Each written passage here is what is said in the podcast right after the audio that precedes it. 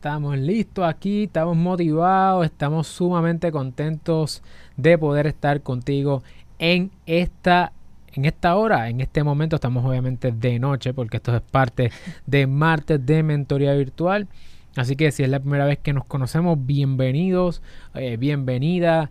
Yo soy el licenciado Alexio Rodríguez. Y yo la licenciada Andrea Collazo. Y nosotros todos los martes a las 7 de la noche nos reunimos contigo para discutir, estudiante de Derecho o aspirante a la práctica de la abogacía, algunos temas que son sumamente importantes que conozcas para que puedas aumentar tus probabilidades de éxito en tu carrera profesional como parte de la industria legal. Así que si estás motivada o estás motivado por comenzar en el, en el tema del, del día de hoy, de la noche de hoy, Asegúrate de darle like a este video, de suscribirte a nuestro canal si no estás suscrito y de darle a la campana para que no te pierdas ni un solo episodio. Así que hoy vamos a estar hablando sobre un tema que es un tema yo creo que es central a la hora de nosotros poder atender los asuntos legales y yo creo que es uno de los cursos más importantes. ¿Qué tú piensas de este tema que vamos a hablar de hoy, que es la investigación jurídica? Definitivamente, la investigación jurídica es una clase sumamente, es una clase sencilla, es decir, es fácil, puedes salir bien en esa clase,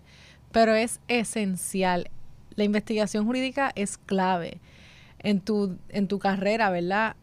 Eh, en cuanto a derecho, ya sea como estudiante, ya sea como profesor en el futuro, como litigante, lo que sea, la investigación jurídica es clave y tienes que saber hacer una buena investigación jurídica. La investigación jurídica, si la fuéramos a ver de alguna forma, es de la misma manera en que existe el método científico, ¿cierto? Correcto. Pero en el quehacer jurídico. Es eso, esa es la mejor explicación. Así que es una cuestión de observar, poder tener quizás unas posibles eh, preguntas y contestaciones en tu mente y entonces asegurarte de que sea de esa forma, pero esto no es en el aire.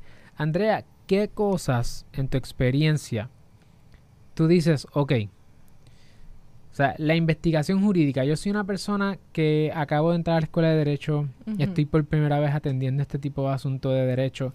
Si tú me fueras a decir por qué yo tengo que saber investigación jurídica, porque yo tengo que esto es más bien una herramienta, ¿verdad? Es un, es un verbo. Investigación jurídica es algo que tú haces. ¿Por qué yo necesito saber investigación jurídica? Bueno, es la base de todo lo que uno vaya a hacer. Es decir, la investigación jurídica es este research que tú haces, igual que, ¿verdad? Si, si estuvieras haciendo un experimento científico. Y sin la investigación jurídica, tú no, no puedes hacer nada, no puedes hacer un argumento que tenga apoyo, este, no puedes escribir, no puedes aconsejar como abogado. Básicamente, la investigación jurídica lo es todo, es el fundamento de nuestra profesión, yo diría. Y es el skill más importante o de los más importantes que tú tienes que tener. Así mismo es. De hecho, la investigación jurídica es básicamente cuando uno está en la escuela de derecho y cuando uno se convierte en abogado o abogada, tú tienes dos cosas que tú haces. Número uno, tú investigas, legal research, y número dos, tú escribes, legal writing. Eso es en esencia, la profesión jurídica es eso, en su mayor parte. Leer y escribir. Leer y escribir. Y la investigación jurídica es la que te va a ayudar a tu poder entonces eh, excel, ¿verdad? Thrive, destacarte, sobresalir como un estudiante de Derecho o como una estudiante de Derecho. Saludos por ahí al Dair Enrique que está conectado. Saludos. Eh, ahora, vamos a hablar hoy sobre cinco cosas que tú tienes que saber sobre la investigación jurídica y, y al final te vamos a decir cómo puedes conseguir también un infographic donde nosotros tenemos eh, resumido esto para que tú también en tu proceso de hacer investigación jurídica, ya sea en la escuela de derecho, como parte de los trabajos que vas a estar haciendo, o si estás trabajando como para legar o lo clerk en algún lugar, que tú tengas ahí básicamente un checklist de cómo hacer tu investigación jurídica. Así que paso número uno. ¿Qué yo tengo que saber para hacer investigación jurídica? Número uno. Ok, número uno, y es lo primero que enseñaron a nosotros en la escuela, yo me acuerdo, es el método polar. El método polar y no es un oso. of course. We had it coming, guys. Tenemos que tener chistes. eh, el método polar. Esto es básicamente un, un ¿verdad? Un, además de un método, es como un estándar o un instrumento que te da, ¿verdad? Para tú saber cómo empezar a hacer esta investigación jurídica. Y cada letra del polar Stands for something. Es un acrónimo. Es un acrónimo, gracias. Y básicamente lo que tienes que hacer es cuando te dan unos hechos, que tú entonces te dicen, toma esto y haz una investigación jurídica. Disculpa. Lo primero que tienes que mirar es la P, que la P es de la persona o los sujetos del derecho. Ok. So, a lo que tú me estás diciendo que como estudiante de derecho, cuando yo me enfrento a algún tipo de trabajo o algún tipo de asignatura, por lo general el abogado, el supervisor, el profesor, me da un cuento, una historia. Exactamente. Y a base de esa historia es que yo salgo a hacer una investigación jurídica y lo primero que yo tengo que hacer cuando lo leo es leerlo con detenimiento. Identificar. E identificar estas cosas. Dijiste que lo primero que hay que identificar es... Son las personas o sujetos. Las personas o los sujetos. ¿Quiénes son los personajes que son parte de esa historia? Exacto. ¿Qué más? La O sería entonces para el objeto o cosa, también se le dice del derecho. Algún ejemplo pueden ser contrato, si es un contrato, si es la canción, si es una controversia de música, si es un símbolo o un nombre, si es una controversia de marcas, ese tipo de asuntos. ¿Qué, ¿Alrededor de qué gira la situación o la historia? Correcto. La L sería para lugar y tiempo en que suceden esos eventos o lo que fuera. Porque en ocasiones en el derecho hay una situación con el tiempo. Eh, el tiempo es bien importante, hay términos prescriptivos, hay términos estrictos, términos jurisdiccionales, de caducidad. El tiempo en derecho es bien importante, por lo tanto, identificar lugar y tiempo va a tener que ver con jurisdicción, competencia y estos términos que vas a ir conociendo mientras vayas en tu semestre de derecho. Exacto. Que realmente son el, el, el cuadro dentro del cual se coloca la historia, te da contexto. Sí, el lugar, ya que lo que dijimos, hablamos un poquito más del tiempo, el lugar tiene que ver también con la jurisdicción, como mencionaste, específicamente eso, y también dependiendo, ¿verdad? Eh, valga redundancia, el lugar, si hay algún tipo de responsabilidad o algo sobre esa persona que sea dueño o lo que fuera. Por ejemplo, si te caes en una tienda, un ejemplo clásico, pues, ¿en qué lugar? En el mall o algo así. Exacto. Entonces, eh, el cuarto que es para la A sería los actos, conducta o la actividad de las partes, que ah. fueron los sujetos que mencionamos al principio. Exacto. Persona. ¿Qué, la, qué es, que esa gente hace dentro de ese lugar y tiempo con relación a ese objeto que ellos hacen o dejan de hacer, voluntaria o involuntariamente, eh, con capacidad, con conocimiento o sin querer? So, ¿qué, ¿Qué es la acción que pasa en ese lugar? Y por último, serían los remedios disponibles en derecho para esta situación. Así que, ¿cuál es el resultado? Polar. No. el, el resultado del remedio es qué pasa con esta situación. Exactamente. Es básicamente este, método polar lo que te ayuda es a identificar todas estas partes importantes de las personas, el objeto del derecho, eh, el lugar y tiempo, la actividad o la conducta que llevó a la situación y finalmente qué remedio hay para esa pequeña historia o esos hechos que te dieron. Así que es importante eso, tú tenerlo en mente para cuando tú vayas a hacer tu investigación. Así mismo es. Ese es el método polar. Una vez que tú hayas identificado esos elementos, pues hay que, ya entiendes la historia, básicamente, en esencia, tú entiendes la historia de quién trata, qué pasó, etcétera. Ahora tú tienes que ir a investigar. Investigar, que es, entonces vamos a dividirlo en tres pasos, esa investigación. Primer paso de la investigación, ¿cuál sería?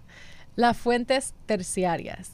Y si quieren saber un poquito más sobre esta parte que vamos a hablar, tienen que buscarse un video que hicimos anteriormente que toca sobre esto, lo que es, ¿verdad? Las diferentes fuentes. Las fuentes del derecho, que es el, episodio de cómo funciona el derecho en Puerto Rico. Yes. Tienen que buscarlo para que tengan un mejor ¿verdad? entendimiento sobre esto.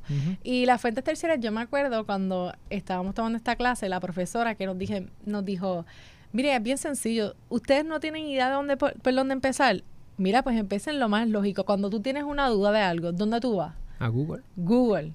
Tú vas a Google. Y puede sonar un poco raro y extraño, ¿verdad? Le dicen, mira, yo estoy un estudiante de Derecho, que yo voy a hacer buscando en Google?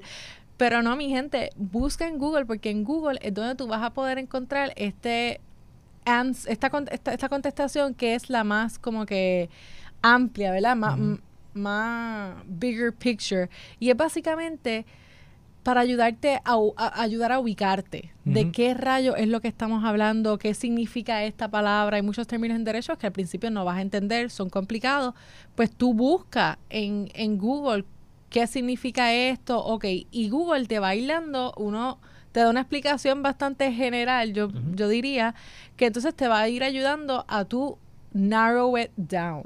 Ok, entonces en ese primer paso de la fuente terciaria, incluye YouTube como esto es una fuente terciaria que, le, que te ayuda a tu entender, ok, ¿qué es investigación jurídica? Pues nosotros te estamos dando aquí de una manera bien amplia, eh, desde una plataforma informal, de una conversación tipo casual la conversación.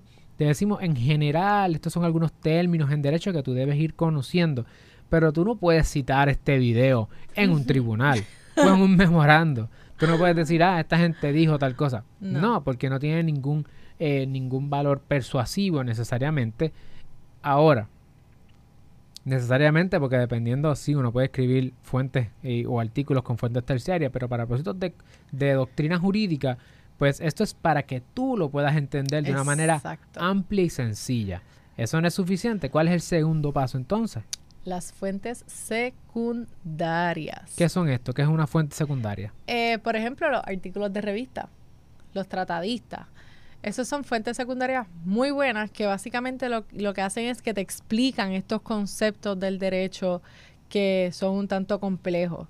Te lo tratan de poner en ajo y habichuela, por decirlo así. Los mejorcitos, porque hay artículos en revista que... Hay uno, y sí, hay tratadistas que nos vienen con estas palabras que uno no tiene ni idea de lo que están diciendo. Esos, esos tratadistas españoles eh, eh, interpretando el Código Civil para que veas.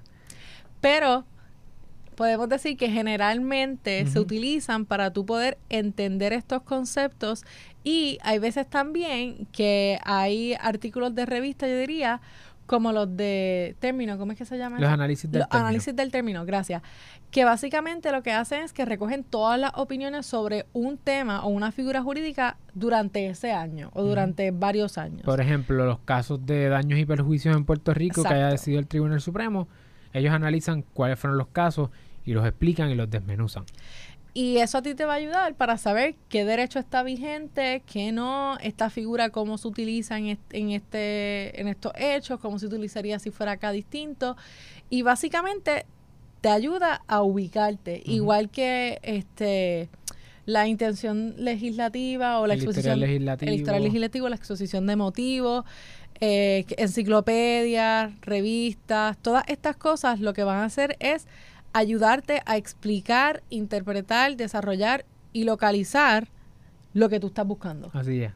Básicamente, o sea, en esencia y, y en términos generales te permite la fuente secundaria tu poder eh, algún concepto que no esté tan claro o que el tribunal a lo mejor tú no sabes cómo lo ha tratado en ocasiones anteriores, los puedes comparar, los puedes explicar, puedes hasta saber cuán actualizado está una materia de derecho, porque de, de tiempo en tiempo hay artículos de revista que lo que hacen es que hacen un status report. Mira, respecto a esta materia de derecho, y yo voy a decir uno que yo escribí, no por darme un cantazo, pero yo he escrito artículos de revista eh, y uno de ellos es de la introducción al derecho de marcas en Puerto Rico y es un análisis de up to date diciendo, bueno, hasta el día de hoy esto es lo que hay en marcas en Puerto Rico.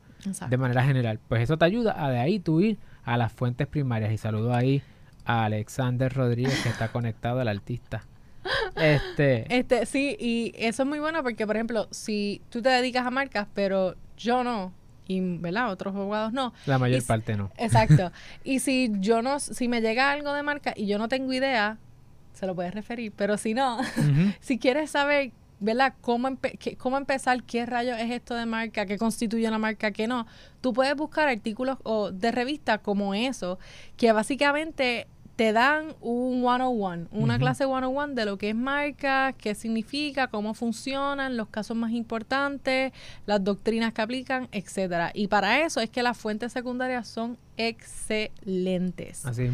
Básicamente tratas de encontrar todo lo que tiene que ver con ese concepto en un solo lugar. Es un librito de eso particularmente y es excelente. Es excelente herramienta. Entonces, esto te, logra o te ayuda a identificar entonces la fuente primaria, porque las fuentes secundarias giran alrededor de la fuente primaria y en muchas ocasiones las fuentes terciarias hacen referencia a fuentes secundarias. Entonces, cada vez es más watered down. Así que vamos a las fuentes primarias. ¿Qué son las fuentes primarias de derecho? Eh, la constitución, las leyes, los códigos, el código civil, el código penal, eh, las decisiones de los tribunales, los reglamentos y las reglas también. Todo lo que es ley. Básicamente eso es, sí. la, ley. la fuente primaria es ese elemento, ¿verdad? Que ya sea que el legislador lo escribió, que el Ejecutivo a través de las agencias administrativas tienen algún tipo de reglamento o las decisiones que los tribunales hayan tomado y de hecho sabes que tenemos también un, eh, otro episodio donde hablamos sobre las fuentes del derecho, que es cómo funciona el derecho en Puerto Rico y también tenemos un, un video anterior que es sobre cómo leer y entender un caso o jurisprudencia. Así que nosotros estamos partiendo de la premisa de que ya tuviste esos. Si no los has visto, los vamos a dar en la descripción. Y al final de este episodio vas a tener el playlist también para que los puedas ver. Esa es la fuente primaria. ¿Y, cuál es la diferencia entre la fuente primaria y la fuente secundaria? Eh, básicamente lo que tú dijiste es ley. Tenemos ya, oye, básicamente, básicamente, básicamente, básicamente. y yo soy en esencia, en esencia, en esencia. Vamos a tener que buscar otras muletillas. disculpen, disculpen. los dos, los dos. ok.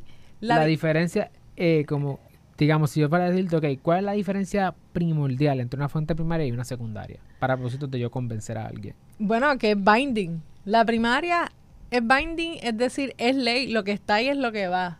No hay break. Es eso. Y es como, pues, la constitución, no hay, no hay un documento más puro, tú podrías decir, que ese. Ese es el beginning. Los demás son hablando de eso y hablando del segundo y hablando del tercero y así se va haciendo menos puro, por decirlo así. Y lo que y menos vinculante. E, exacto, porque lo que es ley pues vincula y ya. Ahora los secundarios, como tú dijiste, lo que hace, que también lo dijimos en el video anterior, lo explicamos con más detalle, convence, es para convencer, para persuadir, para persuadir a pues, el juez o la otra parte, ¿verdad? La otra parte con la que estés trabajando y pues tú básicamente lo usas para ayudar a tu argumento, support it. Pero el, la fuente primaria es la que es, no hay break. Y eso tú lo citas y it is what it is, mi gente. Así que en términos generales, cuando tú vas a escribir, y eventualmente vamos a entrar en algunos eh, episodios que vamos a estar hablando sobre eh, los documentos y cómo tú vas a redactar distintos documentos específicos, pero tú citas puramente la fuente primaria. Porque la fuente primaria hay que ponerla tal y cual. Y entonces, a base de inclusive interpretaciones de los tribunales, tú puedes ir escribiendo cómo es que se han interpretado eh, algunos elementos de esa fuente primaria con otras fuentes primarias también. Y si se te acaban las fuentes primarias, pues tienes que ir entonces a las fuentes secundarias para poder quizás sugerir algún argumento que todavía no se ha adoptado. Por ejemplo, me ha pasado que litigando asuntos de marca, pues no todo está completamente, o sea, las fuentes primarias de Puerto Rico son pocas. Son pocas respecto a ese tema. Así que tenemos que ir a otras fuentes persuasivas para decir, mira, esta misma situación se ha resuelto de esta forma en otro lugar, por lo tanto, yo sugiero al tribunal que tú adoptes esta interpretación. ¿Por qué? Porque no hay fuentes primarias. Por lo tanto, no hay nada que vincule al tribunal. Mm. Tenemos que sugerirle dentro de la discreción que tienen que ellos puedan adoptar otra forma o una forma que vaya por la misma línea, ¿verdad? No esté muy lejos y que sea razonable eh, adoptarla y, y lograr la persuasión. Que, que, ¿Cuál es la relación con el video que hicimos anterior de las fuentes? Porque dijimos, por ejemplo, otros tribunales eh, pueden ser un tribunal federal, ¿verdad? Otro otro circuito o el circuito que no, está acá y eso funciona para tú poder persuadir. Es decir, aquí no se tocó, pero allá lo hicieron así, tal vez aquí conviene hacerlo de esta manera. Y creo que este es el momento indicado para mencionar algo que nos dijeron en el video anterior. Sí. Eh, Hago un paréntesis antes que digas eso, que en ah. efecto la diferencia ah. principal entre las dos cosas es la importancia, o sea, la, las fuentes primarias son más importantes que las secundarias por la jerarquía. Eh, según dice aquí Alexander comenta, eh, por la jerarquía que tienen, una, que es la fuente primaria, sobre la secundaria y así sucesivamente la secundaria sobre la terciaria. Y vas a mencionar algo que va por esa misma línea. Sí, eh, que nos dejaron en el comentario del video anterior y es que es importante mencionar la diferencia entre lo que lo que, lo que es dicta y lo que es el holding de un caso. Ujú. Básicamente, el holding es la... Discúlpenme. Ya van 10, ya van 10, esa es la palabrita de, de Plaza Sésamo. Tiene que parar. Disculpa. Ok, el holding es la decisión del tribunal. ¿Ok? La decisión del Y esa tribunal. decisión, para darle contexto, es Eh. que hay una situación y sobre esa situación específica, ¿verdad? Que es lo que llega a un tribunal. El tribunal hace una expresión y tiene una conclusión, que esa conclusión es lo que tú dices, el holding. Exacto. A y B les pasó C y nosotros aplicamos esta teoría que es D y nos da... Es para que, un Sí, modo de- sí. a modo de ejemplo, y entonces nos da un resultado. Y ese resultado, lo que se decidió ahí, sobre esos hechos en particular, ese es el holding del caso. Y eso tú lo citas sin ningún problema, es vinculante, es una fuente primaria de la decisión del tribunal. Voy a dar un ejemplo ahí para poder encajarlo, Dale. porque estás empezando, no has visto ningún caso. Y hablarlo así como que es Sí, difícil. es demasiado conceptual Abstracto. y yo sé que es un poquito chabón. Así que te voy a dar un ejemplo con, claro. Si yo voy caminando por la calle y me tropiezo en una frente a una tienda con unas porquerías allí puestas en el piso, esto es un caso. No me acuerdo el caso cómo se cita, pero el caso es este. Y yo voy caminando y me caigo y me doy una senda matada. Este caso llega finalmente al Tribunal Supremo después de que pasa por muchas cosas y el Tribunal Supremo dice interpretando este artículo, que antes era el 1802, el artículo de daños y perjuicios, que ahora lo cambiaron con el código nuevo, pero es el mismo concepto. Tú dices, si una persona caminando por un pasillo o por una calle se cae porque una tienda dejó allí un jebulus de cosas y se da senda mata y tiene un daño, la tienda responde. Es el holding. Holding del caso es, si pasa esto, if, ta ta ta ta ta, entonces, esto. Es el holding. Ahora, ¿qué es el dicta entonces? Porque eso suena como medio raro. El dicta, plural para dictum, este, Está bueno, eso está bueno. bueno, para que sepan utilizar la palabra. claro. eh, adecuadamente.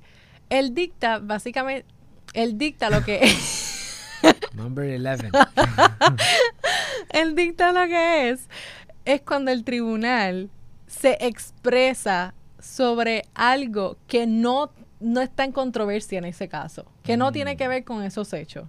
Es decir, si hubiese dicho, tú dijiste, ah, esta persona iba caminando, si tal cosa, el frente a la tienda responde. Y él dice, bueno, pero si en verdad no hubiese sido frente a la tienda y hubiese sido frente a lo otro, pues entonces pasaba esto. Ya eso Mm. sería, ¿verdad? Eso es un, un- un es un buen ejemplo, se fue por la tangente. se fue, exacto, no está hablando sobre la controversia actual en el caso que está atendiendo, está hablando sobre otra, otras situaciones u otros Un hechos. hipotético. Exactamente. Eso es dicta. Ese no es el holding ni es la fuente primaria del tribunal. Tú podrías usar ese dicta como fuente secundaria para persuadir, diciendo, ah, no se ha resuelto esto, pero el tribunal dijo en este otro caso que era de esta otra cosa, que si se daba esta circunstancia, entonces pasaba esto. Mm. Es decir, lo, lo usas de persuasión, persuasivo, pero no es el holding, no es fuente primaria.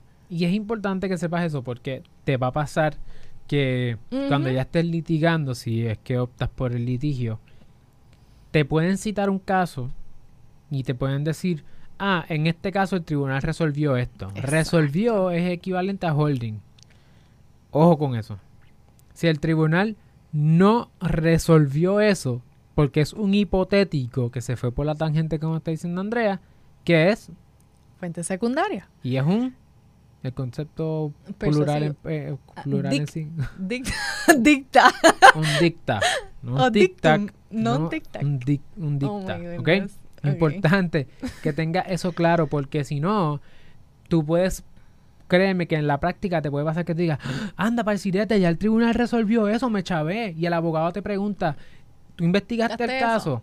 Mira que ellos citaron eso, no lo tomes por sentado, tienes que mirar el caso y ver si en efecto se resolvió eso. Máxime si eso es un issue. Súper importante. Va a pasar. Te lo van a tratar de meter. tú- de- no, de ponértelo ahí en la moción y hacértelo pasar como si fuera de verdad. Y entonces tú tienes que tener mucho cuidado, lee el caso completo. Te van a querer pasar gato por liebre. Eso es lo que yo quería decir. Eso es lo que quería decir. Que estamos en vivo y es difícil como que wording el inglés al español. Exacto, disculpa. El punto es que eh, eso es lo que quería decir. Y hay que tener mucho cuidado porque eso puede inducir el tribunal a error. Evítate tú eso también. Tú no lo hagas porque eso es serles honesto y eso no funciona. O sea, si, si te chotea alguien más, mira, lo que dijeron fue mentira. Eso no es el, el holding te fastidiaste.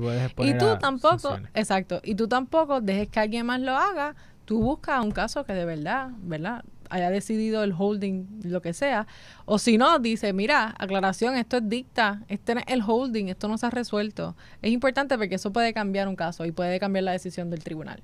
Y eso nos lleva entonces al último punto. Antes de ir al último punto de este episodio, que ya vamos a terminar, es importante que sepas que tenemos disponible el resumen, y te lo vamos a enseñar aquí.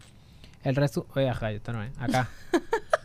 tenemos el resumen aquí eh, de lo que hemos estado hablando, de manera bien visual para que no se te haga, ¿verdad? Complejo y, y cuando estés corriendo con tus cosas en la escuela. Así que lo tenemos disponible. El enlace para bajarlo está en la descripción de este episodio si estás en YouTube. Así que por favor, dale like a este episodio si no le has dado like. Suscríbete a nuestro canal y darle a la campana para que no te pierdas ni un solo episodio porque de esa manera puedes seguir compartiendo con otras personas este contenido. Así que vamos a ir al último punto y el último punto es cuál. Tienes que preparar qué cosa? Un bosquejo. Eso no es escribir. No, no, no. No, es, no, es que tú hiciste la investigación, ya entiendes y empiezas a escribir como loco o loca, ¿verdad que no? No, nunca. Eso es un error. Hay que organizarse porque te vas a dar cuenta que mientras tú vayas haciendo tu investigación jurídica, tú vas a encontrar tanta y tanta información. Y llega un momento que puede ser palabra clave de la palabra, video. eso es marca en este video. overwhelming, people. Puede ser overwhelming. Puede ser overwhelming. No, no recibe, uno lee tantas cosas y de momento uno está confundido y no sabes ni, ni cómo rayos empezar lo que tienes que escribir, ya sea, ¿verdad? Una carta, una moción, un memo, lo que fuera. Es importante hacer un bosquejo. Y believe it or not, hay muchas veces que cuando tú empiezas a trabajar en un lugar, te piden, antes que tú empieces a escribir cualquier cosa, te dicen, por favor, después de la investigación, hazme un bosquejo de lo que tú planeas que sea el documento, cuáles son tus argumentos, lo que fuera, y cuando se apruebe eso, entonces empieza a escribir. Recuerda, sí, planificarse es importante porque si tú no, si tú fallas en planificar, estás planificando para fallar. No hay break. Uh, cita, citable. Es una traducción de un concepto que he aprendido. Pero es importante eso. Porque, y de hecho, los que trabajan conmigo saben que cuando yo les digo, mira, y si tú en algún momento te, trabajamos en algún momento, porque la profesión es pequeña, uno siempre colabora con mucha gente, es importante que hagas un buen outline, un buen bosquejo y ponga, mira, eh, esta es la introducción, introducción y conclusión, ¿verdad? Pero en el centro, que es la discusión, ¿cuáles son por lo menos cuántos argumentos, licenciada? Que tú me enseñaste eso. Ah, tres. The Rule of Three. Léanlo. Tres argumentos importantes, el más sólido al principio, el más débil al final. Tres argumentos que tú entendas, mira, ¿sabes qué? Trata de que, aunque sean argumentos procesales o argumentos sustantivos, tienes que ponerlos en el bosquejo. ¿Cuál es la regla o la, la, la fuente primaria principal ah. que utilizarás para eso? Derecho aplicable, disculpa sí, después, después vamos a ver cómo se, se, desarrolla, pero es importante que en ese bosquejo aparezca, ok, vamos a argumentar que procede este desestimación porque, digamos, se venció el plazo, el término prescriptivo. Pues tú tienes que poner, ¿verdad? ¿Cuál es el artículo? ¿De dónde tú sacas eso? No te lo puedes sacar de la manga. La fuente, exacto, la fuente primaria. ¿Cuál es esa fuente primaria? Y entonces el abogado o la abogada que a quien te lo esté haciendo el trabajo te va a preguntar, ok, está bien, aprobado, mete mano, te lo puede cambiar, puede decir, dale más tiempo a este eh, argumento, quizás a ese argumento le puede sacar una patita adicional, pero es importante que esté bien organizado. y el bosquejo te ayudará con eso. Es importante por muchas razones. Una de ellas siendo, cuando tú entras al mundo laboral, tienes que pensar que este, este trabajo, estas horas que tú le estás metiendo, se las tienes que meter al cliente. Se las vas a facturar se las al factura cliente. al cliente.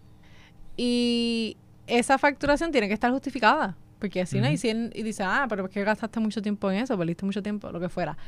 Por eso es que es importante organizarse. Y lo segundo, y yo creo que aún más importante es que tienes que pensar que ese documento va a ir a alguien que tú trata- estás tratando de convencer que se una a tu posición, a tu, a tu, ¿verdad? A tu argumento a tu lado Que lo adopte. que lo adopte.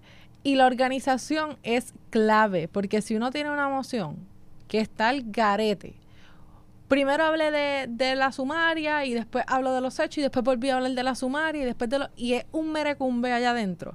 Gente, uno pierde el train of thought y no sabes de qué rayos es lo que tú estás hablando, cuáles fueron tus argumentos y pierde fuerza, pierde fuerza tu argumento y no me convence. Así que es importante estar organizado porque un argumento bien organizado es más fuerte que tener ocho excelentes argumentos que estén hechos un reguero. Así es. Así que organízate, ya sabes, los cinco pasos para poder hacer una investigación jurídica, eh, si los vamos a establecer como una metodología o como unas técnicas que te ayudarán a tener una investigación jurídica que te ayudará eventualmente a tener un trabajo legal limpio, eficiente y que logre persuadir a la otra parte, que esa es tu meta en todo esto. Identifica utilizando el método polar, que te lo van a enseñar en la escuela con más detalle. Establece a- a- comienza a aprender el tema a través de las fuentes terciarias como Google, YouTube y podcast y toda la cuestión.